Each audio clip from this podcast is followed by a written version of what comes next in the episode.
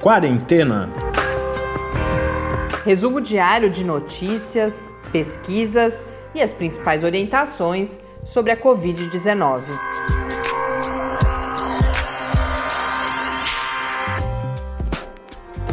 Quarentena, dia 160. Olá, começamos nosso centésimo, sexagésimo encontro aqui no Quarentena, neste sábado.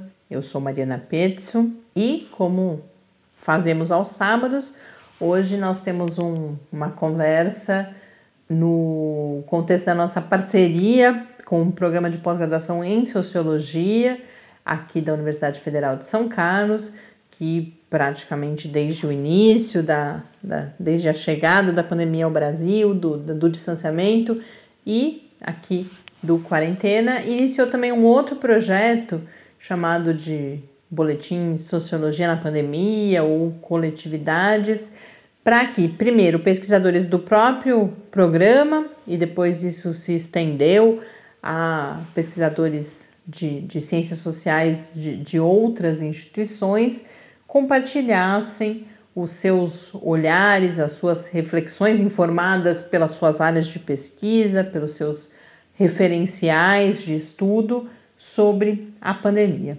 E no episódio de hoje eu converso sobre letalidade policial no Rio de Janeiro, em geral e especificamente aquilo que emerge do momento de pandemia, tanto em termos de acontecimentos, de indicadores, quanto de possibilidades de análise. E essa conversa, esse texto, ele foi produzido por três pessoas: a Joana Monteiro, que é da área de economia, professora na Fundação Getúlio Vargas e coordenadora do Centro de Pesquisa do Ministério Público do Rio de Janeiro, pelo Eduardo Fagundes, que é mestre em economia, e pelo Ramon Chaves, mestrando na área de ciências sociais na Universidade Federal Rural do Rio de Janeiro e também pesquisador do Centro de Pesquisa do Ministério Público. A entrevista, o texto foi produzido por eles três. A minha conversa foi com a Joana e com o Ramon para entender os indicadores que eles apresentam nesse texto e o contexto da reflexão sobre letalidade policial que é proposta. Então, vamos agora a entrevista.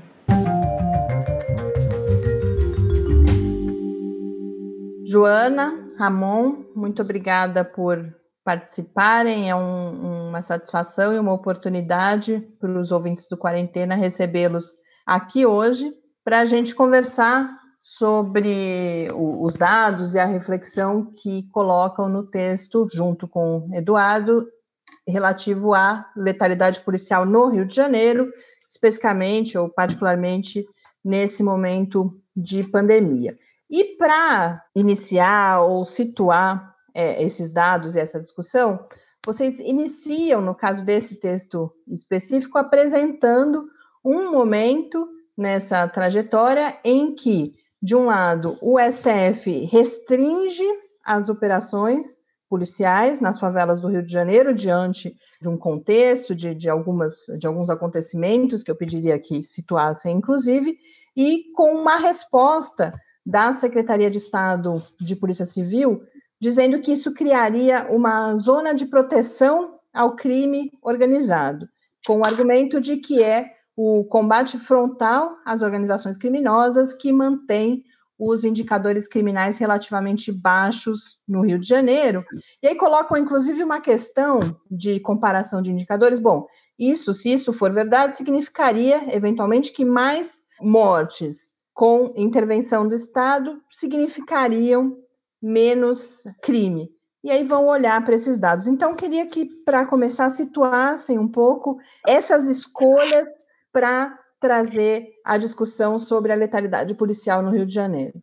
É, pois é, você tem razão. Essa, esse, essa, esse capítulo, né, em relação ao STF e toda a discussão como ela está hoje, ela é apenas parte de uma história bastante longa que tem a ver com a, as formas de agir da polícia no Rio de Janeiro é, e que nos últimos três, é, três anos, especialmente, especialmente no último ano, isso ganhou um significado diferente, com um crescimento vertiginoso do, do nível da letalidade policial. Né?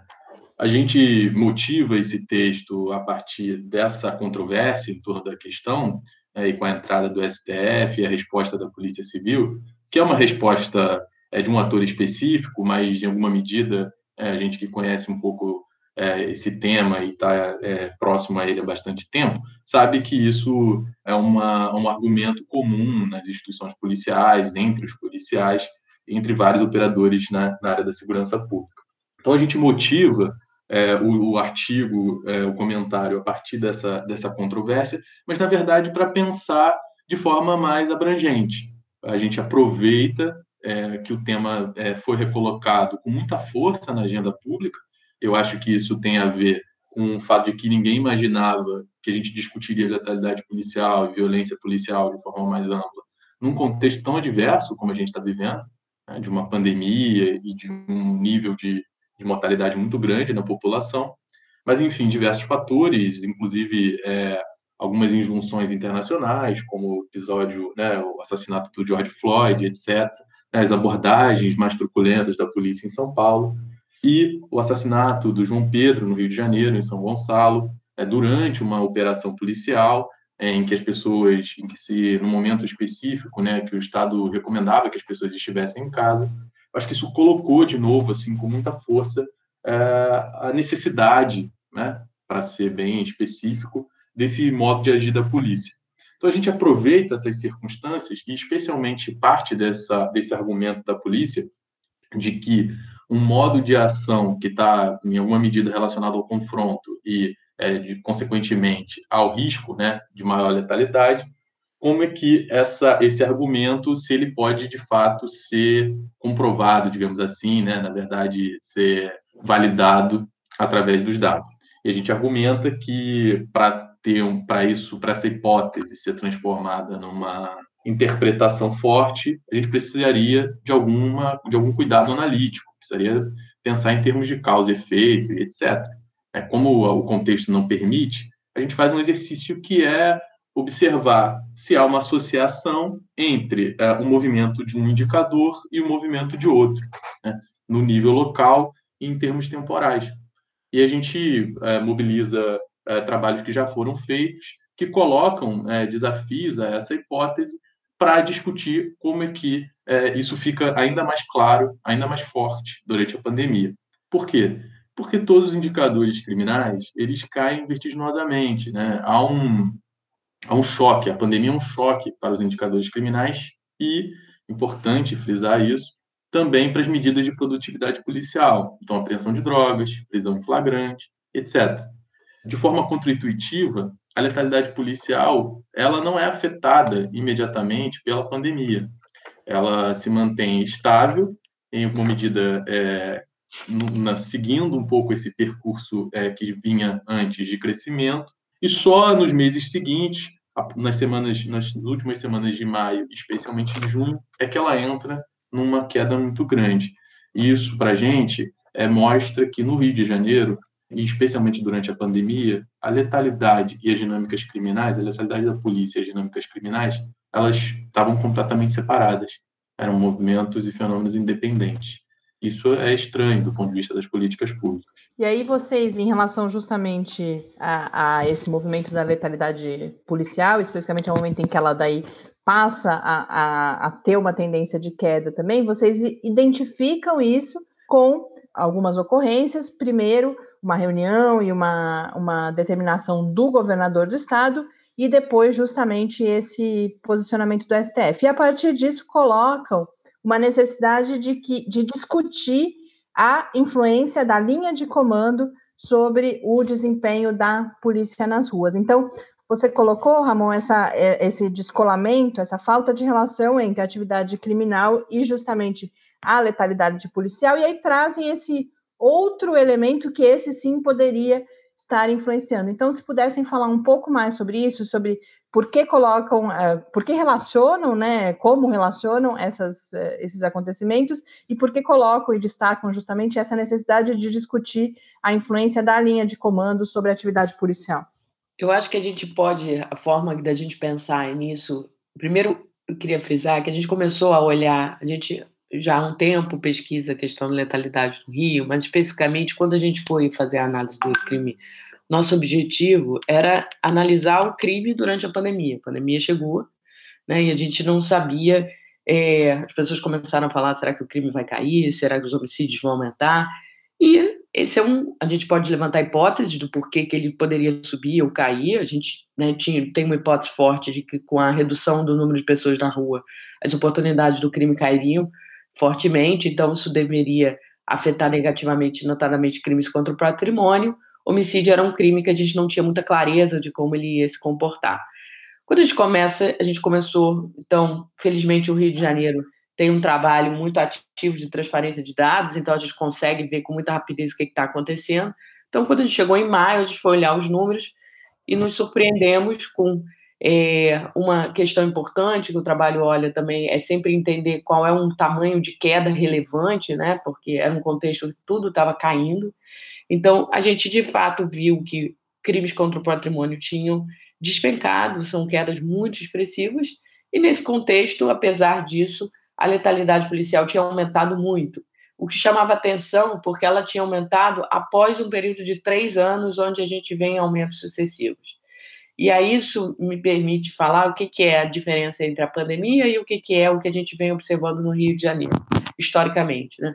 Rio de Janeiro, dentro da sua segurança, ela, ele sempre teve um modelo de, de segurança, salvo num período específico da gestão do, do secretário Mariano Beltrame depois do Roberto Sá, é, momentos onde o, o, enfrentamento, a opção de enfrentamento central para a redução de violência era o uso da força da, da polícia, sob o argumento de que estamos em guerra no Rio de Janeiro, que esse uso, esse, esse uso elevado da força é necessário né, para manter o nível de violência baixo. Esse é um argumento que ele carece de. É, quando a gente fala isso, é, tem, quando a gente começa a olhar os dados, ele, ele tem algumas falhas no argumento, no sentido que a gente vem, pelo menos nos últimos três anos, num, num constante de aumentos de violência e que só recentemente que os indicadores começaram a cair. Então, quando a gente olha, seja no nível agregado no Estado, seja no nível local, essa história de que eu preciso aumentar o nível da força para cair o crime, ela não fica tão redonda. E, além de tudo, você pode justificar um maior uso da força se fosse por um momento muito pontual, onde você está vivendo um surto de violência, você aumenta o uso da força para controlar aquilo e depois deveria cair. Mas o que a gente vê são é um processo, quando a gente olha os dados do Rio, é um processo de escada. Então, o argumento sempre por trás disso é que esse nível é necessário e esse nível é isso que leva à redução de crime. A pandemia, o que ela faz é oferecer um, um, uma, ali uma lupa num cenário desse, onde mesmo no contexto onde o crime tinha caído muito, você vem e a letalidade policial aumenta muito. Então, ela começa a colocar em xeque esse discurso de que esse nível de letalidade é uma condição necessária, dado o que a gente vê de padrão de violência. Nesse sentido, o que, a gente vê no Rio? Há muito, desde, né, da, da, principalmente desde a gestão, isso a gente já vem no processo de aumento de violência desde 2017, mas isso atingiu um novo cenário com a eleição do novo governador, que começou, que colocou a falar explicitamente que essa seria a sua estratégia. Então, isso passou a ser algo onde não era não só dito que não podia, como dito como valorizado. Então, o que chama muita atenção é que a gente teve um, olhando os dados, é que a gente teve um processo de aumento muito forte da letalidade em abril, um nível intermediário em maio e uma queda em junho. E aí a gente, quando começa a tentar entender isso, a gente pode olhar os dados de forma mais fina, o que, que é mais fina? É semanalmente, por exemplo, para entender em que momento esse número começa a cair. E quando a gente olha isso, o Rio de Janeiro teve um fato marcante, que foi no meados de maio, a morte do menino João, que ele foi, né, ele recebeu inúmeros tiros estando dentro de casa, numa comunidade em São Gonçalo. Foi um caso de enorme repercussão, e com isso o governador fez uma reunião, está bastante publicizada nos jornais, solicitando que as operações fossem cessadas durante a pandemia. E quando a gente olha os dados, a gente vê que os números começam a cair a partir daí. A decisão do menino, do ministro Faquim, ela, ela é em torno de 10 dias depois disso, e a partir daí os números ficam muito mais claros. Então, o que a gente busca é só trazer a argumentação e não é uma prova irrefutável, é chamar a atenção que você não necessariamente precisa de uma a, linha de comando que a gente quer botar assim, a mensagem do governador, a mensagem do, do comandante geral, ela é tão importante e valiosa quanto qualquer medida do, de um ministro do Supremo. E eu acho que idealmente é isso que a gente deveria estar vendo e não precisar de um processo de judicialização onde o ministro do Supremo Tribunal vai estar definindo o que, que o executivo pode fazer. Isso não é bom, isso não é saudável para o Brasil, esse processo de, de, de judicialização. E o que a gente busca, e só que o nosso debate, como foi uma medida muito extrema, tudo girou em torno também de argumentar que essa medida que foi o fundamental.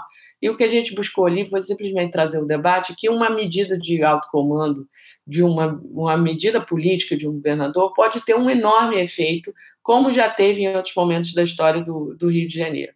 E aí, olhando para esse cenário particular da pandemia, vocês vão colocar também que é necessário, e isso acho que em parte a gente já trouxe para a conversa aqui, investigar os procedimentos e os resultados da ação policial, mas também quais são ações efetivas na redução da criminalidade violenta, a partir desses dados que mostram que essa forma de combate justamente não é efetiva. E, embora a gente esteja falando desse momento particular da pandemia, vocês mesmos já colocaram que a pandemia é algo que vai só oferecer um, uma, uma oportunidade de, de aprofundar ou até mesmo de evidenciar situações que já, já, estavam identificadas antes. Então, se puderem trazer, a gente aprofundar um pouco isso, sobre o conhecimento já acumulado, o trabalho que vocês já vêm realizando sobre é, esses procedimentos e, e o resultado da ação policial, mas como a gente já falou um pouco disso, mais especificamente sobre possíveis ações efetivas, e eu imagino, uh, não sei se, se, estou correta, e peço inclusive que comentem isso também, que quando se fala dessa influência da linha de comando, estejam falando também que essa influência poderia ser, por exemplo, no sentido de um fortalecimento dessas ações que são consideradas ou, ou que, que, os dados já mostram, que a, que a, história e que as análises já mostram que são essas sim efetivas na redução da criminalidade. Enfim, que ações seriam essa, por exemplo, e como uh, fomentá-las e garanti-las. Uma coisa que eu acho importante deixar claro é que muita gente lê, a gente já fez trabalhos no passado, como o Ramon explicou, vendo a correlação entre letalidade policial e indicadores criminais, muita gente recebe esses artigos, como essas análises, como se a gente estivesse dizendo que a polícia não tem efetividade redução de, na redução do crime. Isso uhum. não é verdade, não é isso que está sendo dito.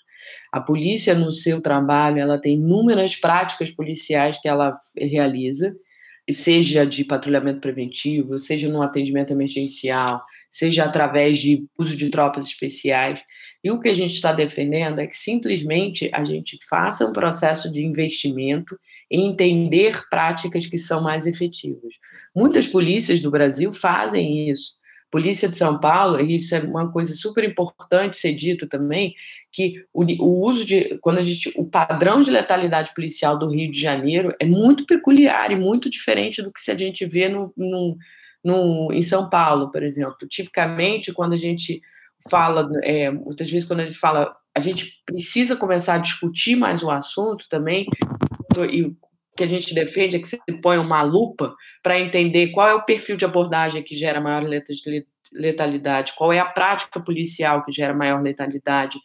E o que a gente está colocando é que a gente não, a gente tem que discutir o assunto porque a gente está falando de um modelo de patrulhamento que é excessivamente letal, e que é considerado como necessário e efetivo. Será que essa mesma polícia que está no Rio de Janeiro é, fazendo todo o seu patrulhamento preventivo de mancha criminal, pensando em como atende o 90, implementando o modelo de patrulha Maria da Penha, será que é isso que reduziu o crime ou se são um processo de incursões pontuais em comunidade? Não existe resposta a essa pergunta simplesmente porque a gente não estuda o assunto.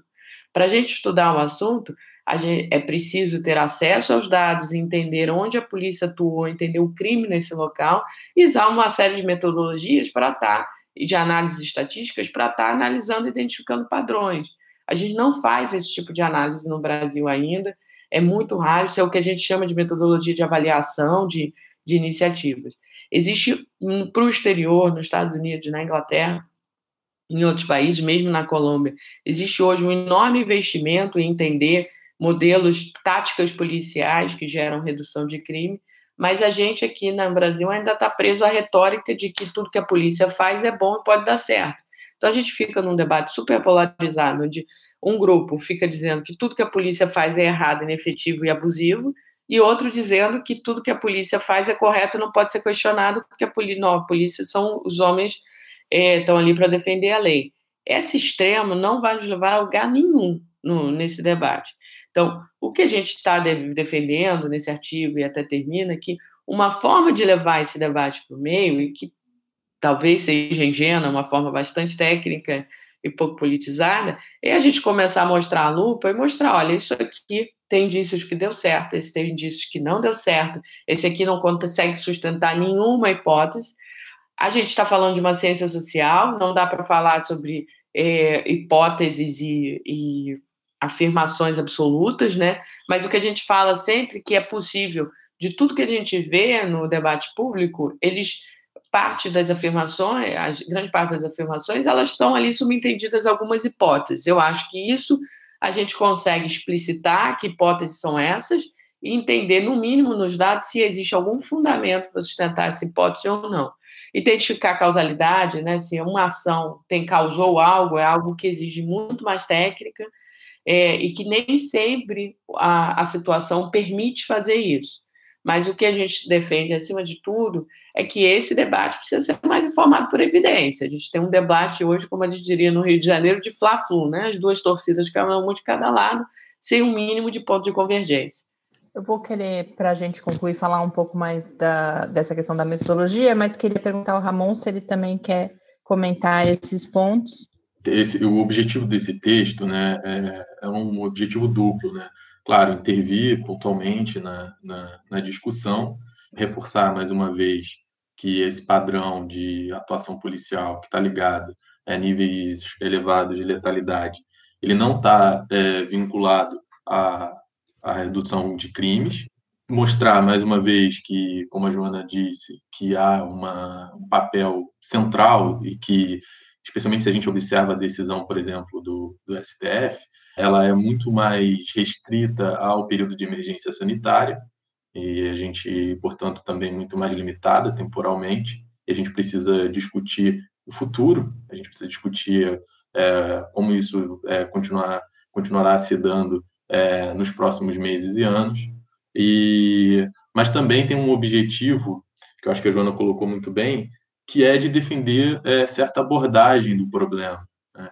A gente, ao mesmo tempo que tenta intervir no debate, a gente tenta é, fazer isso é, renovando né, a importância de, de, de discutir é, todo esse tema né, através da análise de dados. É, e parte desse, desse esforço, ele precisa ser é, ainda pavimentado com a, a, a abertura é, de, de, informações mesmo, né, que elas se tornem ainda mais acessíveis, especialmente na forma como a polícia age. Então, uh, padrão operacional, quais são esses dados, né, que eles hoje são considerados muitas vezes dados de inteligência, dados restritos. Né? É claro que a gente sabe que algumas informações, elas, elas por, por, por motivos de investigação, etc., elas não podem ser é, compartilhadas, mas várias outras são decisivas, inclusive para a gente é, poder colocar a polícia num outro lugar, né?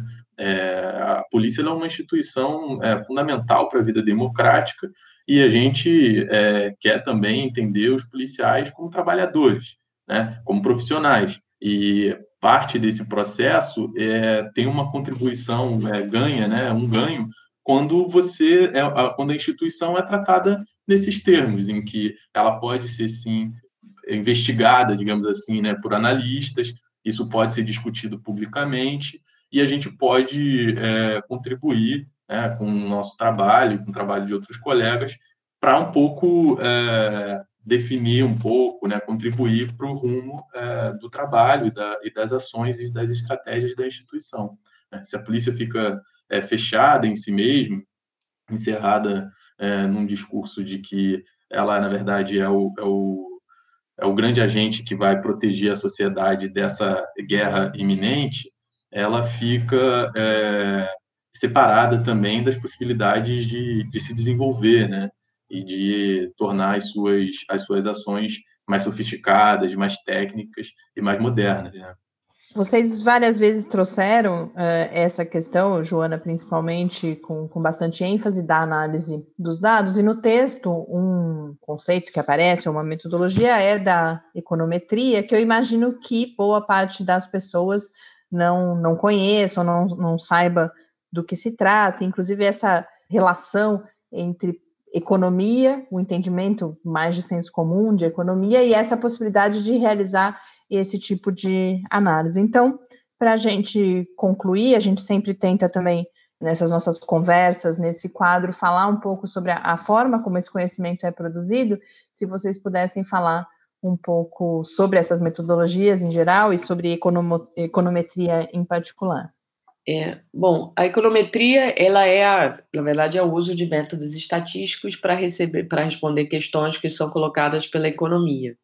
Eu acho que ela ainda é, ela é basicamente um campo de conhecimento, mas é, o que eu queria destacar é que os economistas já com bastante ênfase nos últimos, é, pelo menos 10 anos, 15 anos, gente tem investido muito em métodos empíricos, especialmente métodos empíricos que buscam inferir causalidade, né, uma relação de causa e efeito.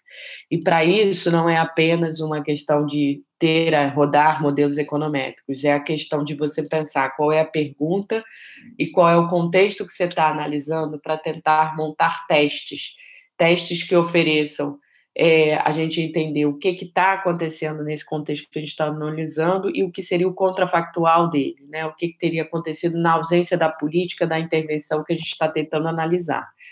A ideia de fazer isso, na prática, a gente acaba buscando o que, que seria o grupo de controle, o grupo de comparação daquela situação.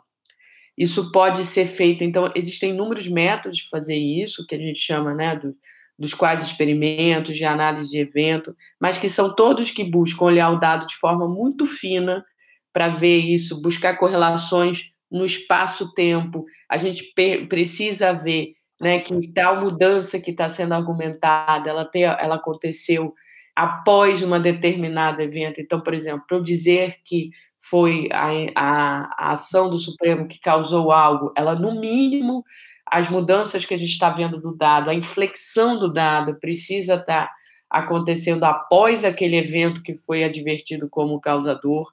Então, isso são coisas apenas para dizer que a hipótese se mantém. No caso, estudar a letalidade policial, para a gente dizer né, qual é a prática de patrulhamento efetivamente que pode gerar algum resultado, isso é uma pergunta mais difícil. Eu deveria ter conseguir ter áreas que sofreram certas práticas policiais, receberam certos tipos de modelo de patrulhamento e outras que não receberam. Uma forma que é feita também, por exemplo, uma coisa que está muito em voga agora no momento, que são as câmeras corporais, né? Como é que se testa a efetividade de câmeras corporais? Você dá um, você sorteia grupos de policiais que irão trabalhar com a câmera e outros que seguem trabalhando sem a câmera. É a comparação do comportamento entre os dois que vai me dizer se aquela câmera é, teve algum efeito sobre o comportamento, sobre a atividade policial, que seja. Mas o central em todo esse modelo de análise é a gente estar sempre buscando essa pergunta que é o que teria acontecido na ausência dessa política, o que teria acontecido na ausência dessa intervenção. E são exercícios analíticos que ajudam a gente a estar tá entendendo, é, a olhar o dado, a responder uma série de perguntas. Então, a, a economia é uma. É, esse trabalho foi feito pelo. Ele tem uma composição de equipe que eu acho muito legal. Foi feita o Ramon, sociólogo, o Eduardo e eu somos economistas. A gente trabalha muito com essa complementariedade de saberes que eu acho que é muito rica e muito importante mas é uma preocupação muito grande em fazer o dado falar e não fazer o que a gente acha influenciar o que, que o dado vai dizer.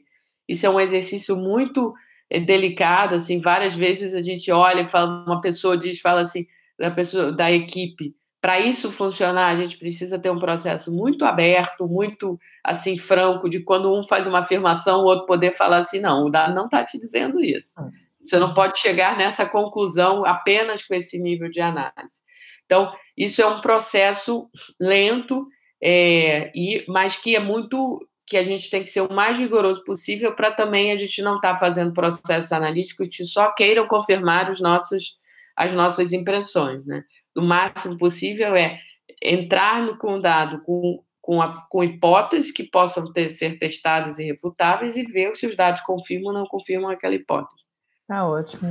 Joana, Ramon, muito obrigada por nos ajudar a pensar essa questão e oferecer é, justamente essas possibilidades de, de, de, de, rever a forma como a gente acompanha esse tema, inclusive, pensa sobre esse tema, que é tão presente e tão importante. Muito obrigada, foi um prazer e realmente uma, uma oportunidade bastante importante para a gente. Obrigada, o prazer é, foi nosso. Obrigado, Mariana. De volta aqui no Quarentena.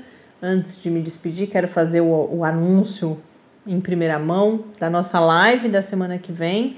Na quinta-feira, às 6 horas da tarde, nós conversamos sobre gravidez e Covid-19 com quatro pesquisadoras do Grupo Brasileiro de Covid-19 e Gravidez.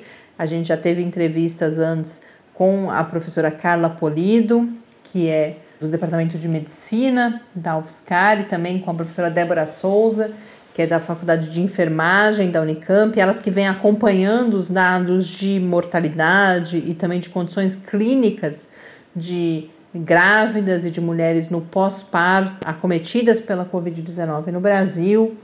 Como a gente abordou aqui, há um alerta de uma elevada mortalidade entre as grávidas brasileiras, a professora Débora falou especificamente de um recorte também por etnia, as mulheres negras muito mais com um risco que é quase o dobro das mulheres brancas de morrer por Covid-19. E na quinta-feira, então, a gente realiza essa live com a professora Débora, a professora Carla, a professora Melânia, que é da, de, um, de um instituto de pesquisa de, de medicina no Recife e a professora Roxana da Universidade Federal de Santa Catarina, mas ao longo da semana eu faço uma apresentação mais apropriada. Mas desde já, reservem na agenda, quinta-feira, às 6 horas da tarde, a gente conversa sobre mortalidade materna na Covid-19 e como vocês vão perceber, isso diz respeito não só a esse momento de pandemia, quanto como tantos outros assuntos, muito especialmente aqueles relacionados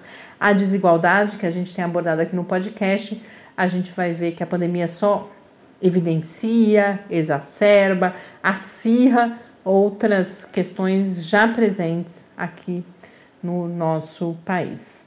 Com isso, então, eu encerro esse episódio de hoje. Eu lembrei da live porque amanhã, domingo, a gente compartilha aqui o áudio da nossa última live, que foi com o professor Bernardino, que já é aí bastante conhecido de, dos nossos ouvintes mais antigos e mais assíduos. Um grande abraço e até amanhã. Quarentena é uma realização do Laboratório Aberto de Interatividade para Disseminação do Conhecimento Científico e Tecnológico da Universidade Federal de São Carlos, o LAB da UFSCar, do Centro de Desenvolvimento de Materiais Funcionais, CDMF, e do Centro de Inovação em Novas Energias, o CINE. Pauta, produção e apresentação: Mariana Pezzo e Tárcio Fabrício. Arte e design de Henrique Mateus. Desenvolvimento web: Eduardo Martins. Edição de áudio: Lucas Stefanuto. Apoio Fundação de Amparo à Pesquisa do Estado de São Paulo.